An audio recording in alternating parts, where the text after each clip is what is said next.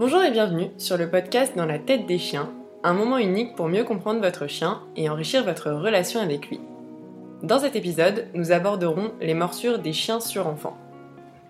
Dans l'épisode précédent, on a parlé des morsures et des risques dans les interactions humain-chien en s'intéressant aux morsures de façon générale, que ce soit sur adultes ou sur enfants. Il faut savoir que les morsures arrivent à plus de 60% à la maison ou dans un lieu familier selon la VMA. Il est donc important pour moi de faire cet épisode pour que les humains vivant avec un chien et des enfants puissent prévenir de ces morsures. On a tous vu de trop nombreuses fois dans les médias des histoires horribles où des chiens ont défiguré des enfants. En dehors de l'horreur que ça a dû être pour l'enfant et pour le chien du coup qui s'est fait euthanasier, moi je me dis toujours mais qu'est-ce qu'a dû subir ce chien avant d'en arriver là? Dans les interviews, les gens disent souvent Oh mais c'était un très gentil chien, très tolérant. Donc potentiellement un chien qui a pris sur lui un bon bout de temps en prévenant gentiment et qui a fini par exploser. On a aussi des chiens en fait dont les besoins ne sont pas comblés et qui doivent avoir absolument zéro marge de contrôle, merci l'éducation coercitive, avec des non mais je comprends pas, il obéissait au doigt et à l'œil. Oui, donc un chien qui potentiellement était puni lorsqu'il prévenait et qui a donc arrêté de prévenir, ou même un chien qui a juste pété un câble et a fait une agression redirigée sur l'enfant. Bref, je pense que la majorité des morsures sont explicables par des interactions inadaptées, un chien bridé, un chien battu et j'en passe. Évidemment, et je tiens vraiment à le rappeler, un enfant n'est jamais responsable de se faire mordre. Aucun enfant ne mérite de se faire arracher la joue ou le bras par un chien.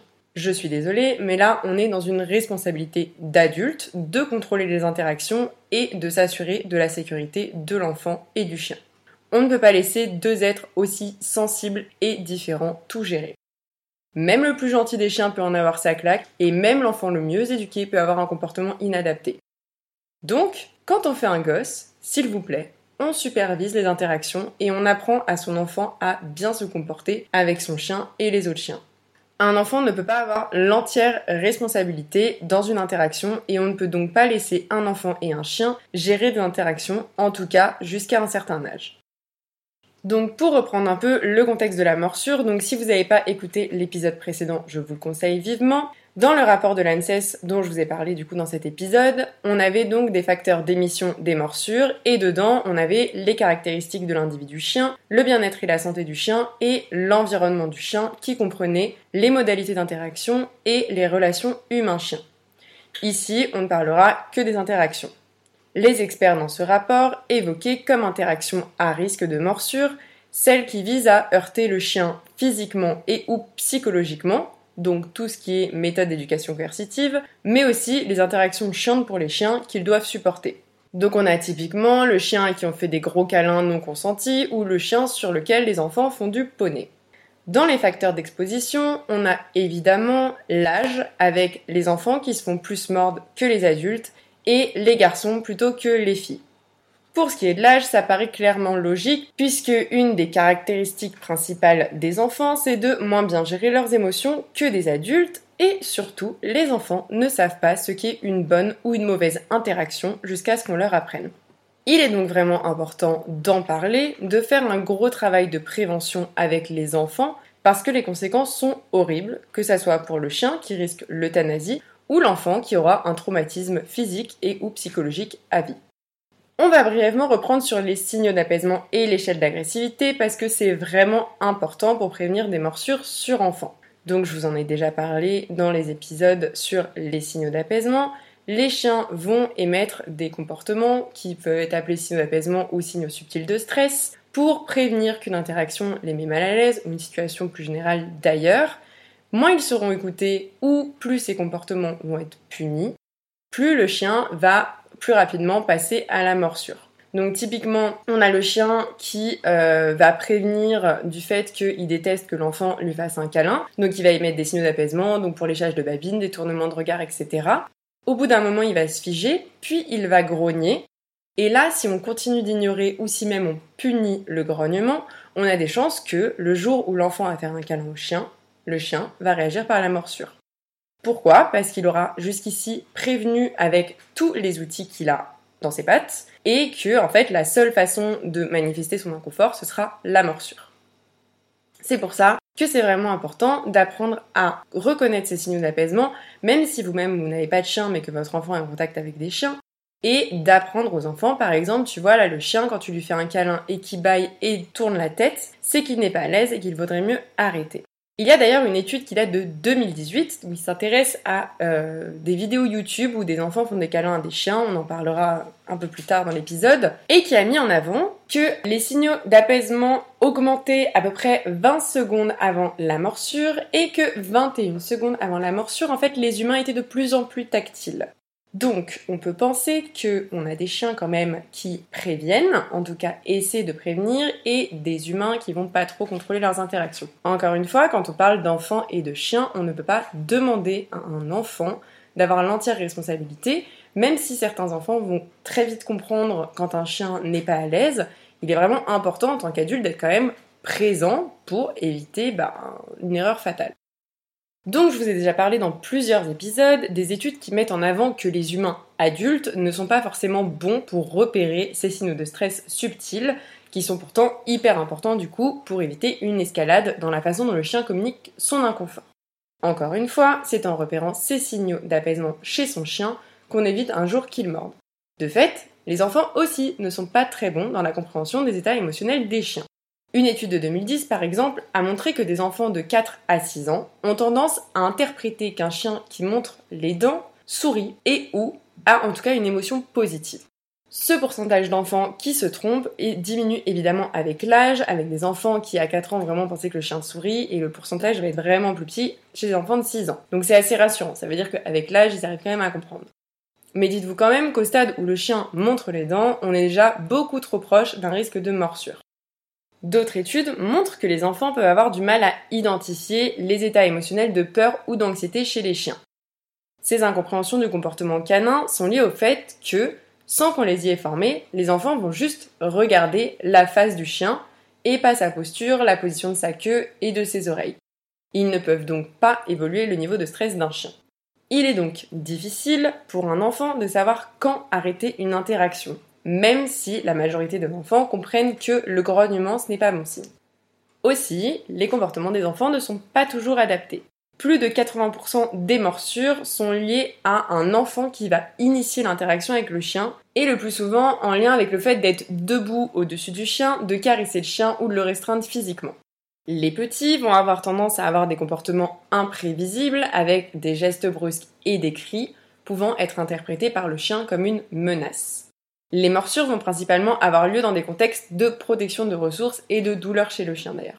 C'est là qu'il est important, et on en parlera en détail, d'expliquer aux enfants que les jouets, la bouffe et le lit du chien sont au chien et qu'ils ne doivent pas y toucher. Ou par exemple qu'on ne tire pas les poils, les oreilles, la queue et que globalement on ne s'assoit pas sur un chien parce que ce n'est pas un banc. Bref, c'est du bon sens normalement pour nous adultes, mais les enfants vont avoir besoin qu'on les accompagne et qu'on supervise pour comprendre tout ça. D'ailleurs, on parlait d'échelle d'agressivité, mais dans l'échelle d'agressivité, les chiens surpris ont quand même des risques de passer de la surprise à la morsure directement. L'effet de surprise peut donc provoquer une morsure, et ça c'est typique du chien qui va dormir tranquillement. L'enfant s'approche, même si l'enfant est calme et dans une visée plutôt affiliative, mais réveille le chien en sursaut, qui va réagir comme il peut avec ses dents. On va donc parler maintenant du rôle des parents et des adultes plus généralement pour inculquer euh, les bons comportements à ses enfants. On l'a déjà vu beaucoup de fois, les adultes peuvent avoir des difficultés donc à repérer ces signes de stress chez les chiens, les ignorer et les punir. Mais c'est la responsabilité de tout propriétaire de chien de savoir identifier ces signaux pour mieux vivre avec son chien, mais aussi protéger son enfant ou les enfants des autres, et même les autres humains. Un adulte qui ne saura pas bien observer le comportement de son chien va sous-estimer le risque de morsure dans une interaction. Aussi, la plupart des morsures sur enfants ont lieu sans la supervision d'un adulte, à la maison ou dans un endroit connu et avec un chien familier de l'enfant. Donc on pourrait totalement éviter bon nombre de morsures en supervisant chaque interaction enfant-chien. Je voulais d'ailleurs faire un petit point sur le mythe du chien tolérant. Je ne sais pas combien de fois dans ma vie j'ai entendu non mais mon chien, euh, mon enfant peut tout lui faire, il est vraiment super tolérant. Alors certes, certains chiens vont accepter plus de comportements inadaptés que d'autres. Mais on ne peut pas nier le fait qu'un chien régulièrement mis dans une situation inconfortable peut être amené à mordre. Regardez bien si le chien est si tolérant que ça, ou s'il essaie tant bien que mal de mettre des stops à l'enfant mais que ça fonctionne pas. Et j'aimerais bien reprendre aussi sur le fait que aucun être vivant n'a à subir d'inconfort physique ou psychologique de la part d'un autre être vivant, peu importe que ce soit un chien ou un enfant. Les chiens, comme tous les êtres vivants, ont le droit d'être respectés et ça passe évidemment par le fait que même si votre enfant kiffe faire du poney sur votre chien, votre chien n'aime probablement pas ça. Et je pense d'ailleurs qu'apprendre à un enfant à respecter son chien, ses animaux, les animaux d'une façon plus générale, c'est un peu lui apprendre à respecter les autres, et ça ne peut qu'être bénéfique pour en faire un adulte qui sera bien dans ses pattes. En parlant du rôle des parents, Céline du blog Hund avait écrit un super article qui s'appelait Prouver que son chien est cool avec les enfants, où elle rappelle d'ailleurs qu'un chien ne devrait pas avoir à faire preuve de patience avec un enfant, et que l'enfant va déjà trop loin si on estime que le chien est patient. Elle rappelle d'ailleurs que la patience peut fluctuer et du coup qu'il vaut mieux miser sur l'éducation de l'enfant que de compter sur la tolérance du chien. En 2017, une étude s'est intéressée aux vidéos YouTube d'enfants interagissant avec des chiens. Ils ont sélectionné trois vidéos, chacune montrant des jeunes enfants interagissant avec des chiens. Ça a été envoyé à quatre groupes de participants différents, donc des propriétaires de chiens avec enfants, des propriétaires de chiens sans enfants, des non-propriétaires de chiens mais propriétaires d'enfants et des non-propriétaires de chiens et qui n'ont pas d'enfants. Les chiens apparaissant dans les vidéos ont été classés par un panel d'experts du comportement canin comme étant craintifs, anxieux et manquant de confiance, donc pas des vidéos indiquant une interaction à valeur positive pour le chien. Les résultats indiquent que plus de 60% des interrogés ont classé les chiens comme étant détendus et confiants pendant l'interaction chien-enfant. Les répondants ont indiqué que les comportements prédominants des chiens lors des interactions avec les enfants étaient le jeu et les comportements amicaux. On a des différences significatives qui ont été constatées entre les propriétaires de chiens et les non-propriétaires de chiens dans la description des chiens dans les vidéos. Les participants sans chiens ont mieux réussi que les propriétaires de chiens à classer les états émotionnels des chiens. Ces résultats indiquent que les adultes encore une fois, ont des difficultés à lire les signes comportementaux d'anxiété et de peur chez les chiens qui interagissent avec des enfants. De plus, il a été démontré que le fait d'avoir de l'expérience avec un chien sans aucune connaissance théorique du comportement canin peut nuire à l'interprétation du langage canin. Donc ce n'est pas parce que ça fait 40 ans que vous avez des chiens que vous savez interpréter l'état émotionnel d'un chien.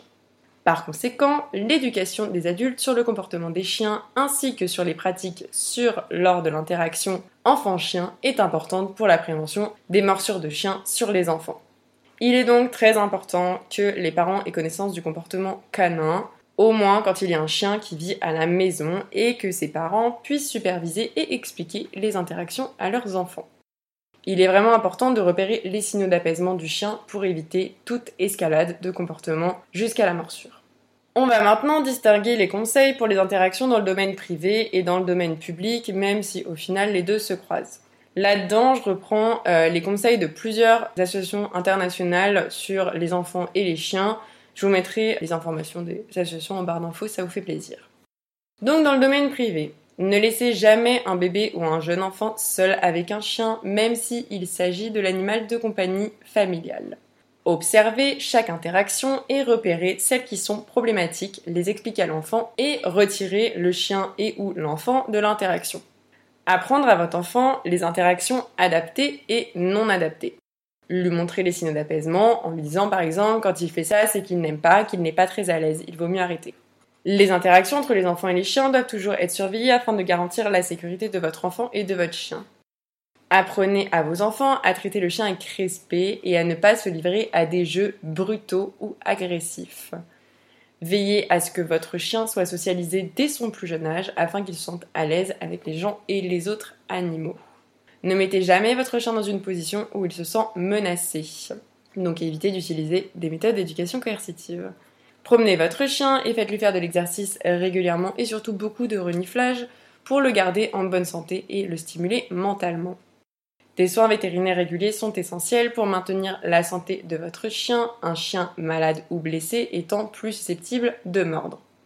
Apprendre aux enfants à ne jamais déranger un chien qui mange, dort ou joue avec ses congénères.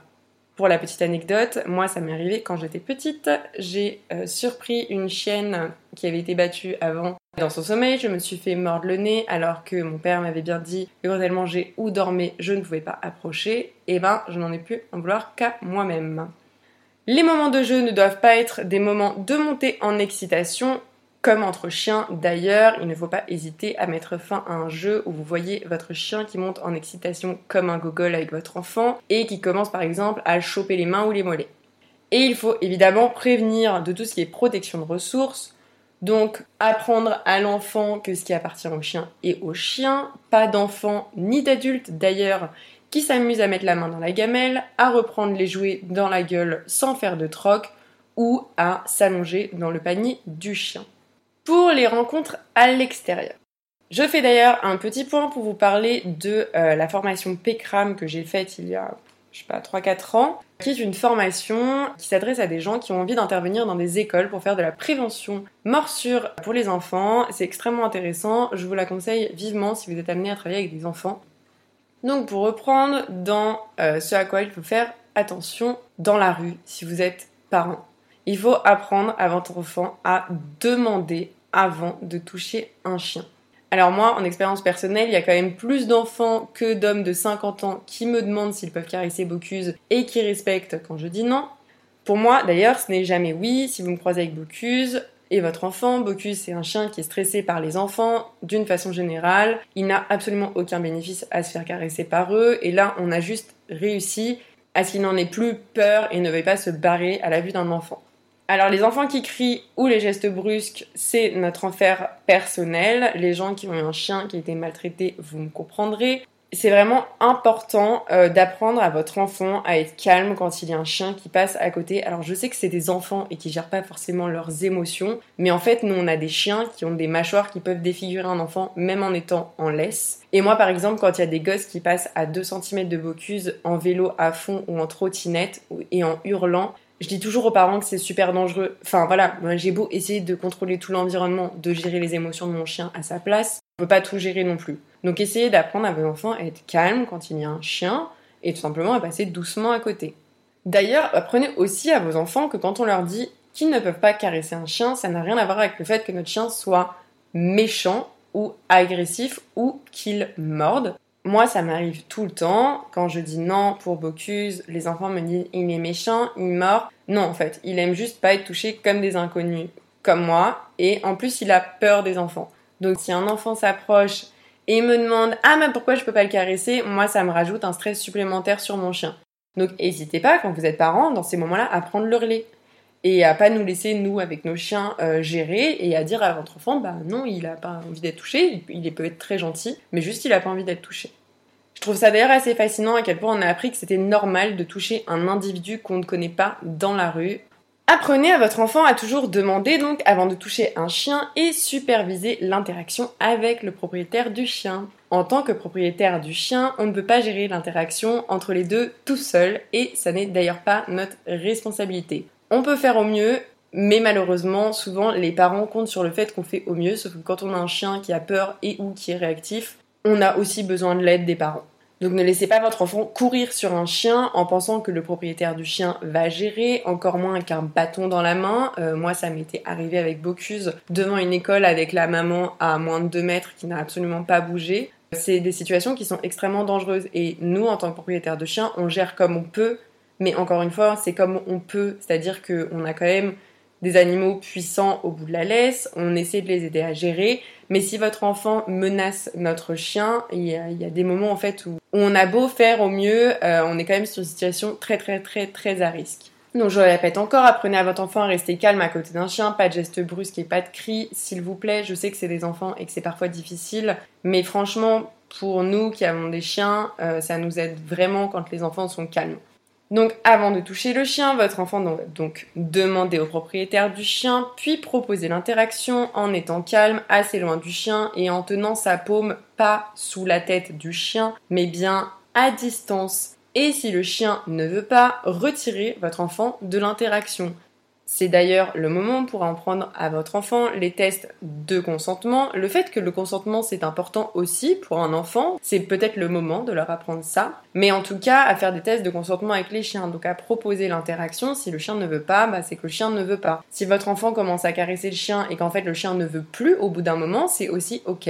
Votre enfant doit arrêter l'interaction si le chien en a marre. Dites bien à votre enfant d'ailleurs de ne jamais prendre un chien dans ses bras, de ne pas le serrer ou essayer de l'embrasser, parce qu'un chien peut tout simplement avoir peur et euh, réagir par une morsure au visage. Un chien ne doit jamais être seul, on est tous d'accord là-dessus, on a tous la responsabilité de notre chien, mais par exemple, il y a des gens qui attachent leur chien devant des magasins. N'incitez pas votre enfant à aller toucher un chien qui est là, qui attend et qui est probablement hyper stressé par les stimuli autour. Apprenez à votre enfant à ne jamais taquiner un chien en agitant des objets ou en aboyant sur le chien. Donc moi, ça arrive souvent que euh, j'ai des enfants, alors je n'arrive pas à identifier l'âge qu'ils ont, mais pas trop jeunes, pas trop vieux, qui aboient sur Bocuse pour jouer avec lui. Ce, n'est pas du jeu. Pour moi, qui ai un chien de 30 kilos, ça peut être, euh, voilà, ça peut être assez dangereux. Alors lui, il a appris à les ignorer, mais Juste apprenez à votre enfant que ça, ne se fait pas en fait comme comportement et que ça va plutôt exciter le chien qui va avoir envie de leur foncer dessus. Je tiens aussi à rappeler, donc ça c'est on en, on parle beaucoup dans la formation PECRAM, c'est qu'est-ce qu'un enfant doit faire si un chien court vers lui ou lui saute dessus. Ça peut arriver, alors j'espère pour votre enfant que ça n'arrivera jamais parce que c'est extrêmement stressant. Mais il faut que votre enfant apprenne à rester calme dans une situation où un chien lui foncerait dessus parce que s'il court ou qu'il crie, ça va juste exciter le chien. Le mieux, c'est de rester calme, de ne pas regarder le chien, de se détourner, voire de faire le poireau, ou vraiment en situation d'urgence de se mettre en boule, passe contre le sol, les bras et les jambes, la tête rangée, comme ça le chien ne peut rien attraper.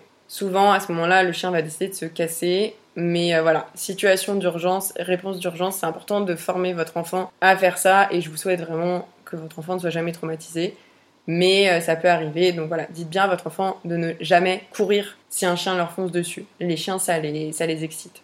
Et d'ailleurs, je vais rappeler pour les propriétaires de chiens uniquement, parce que je le vois beaucoup trop souvent, ne forcez jamais votre chien à interagir avec des gens dans la rue, que ce soit des adultes ou des enfants. Je vois des gens parfois qui traînent leur chien par le collier pour qu'il soit touché par un enfant, avec le chien qui envoie 600 signaux d'apaisement.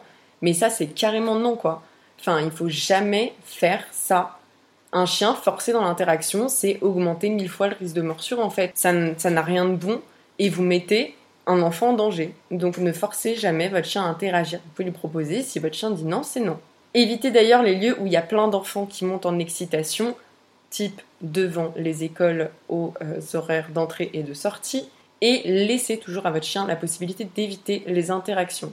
Donc si vous voyez que votre chien commence à monter en pression dans une situation où il y a des enfants présents, laissez à votre chien la possibilité de partir plutôt que le laisser se tendre et que le moment où l'enfant va passer trop près, il va le choper.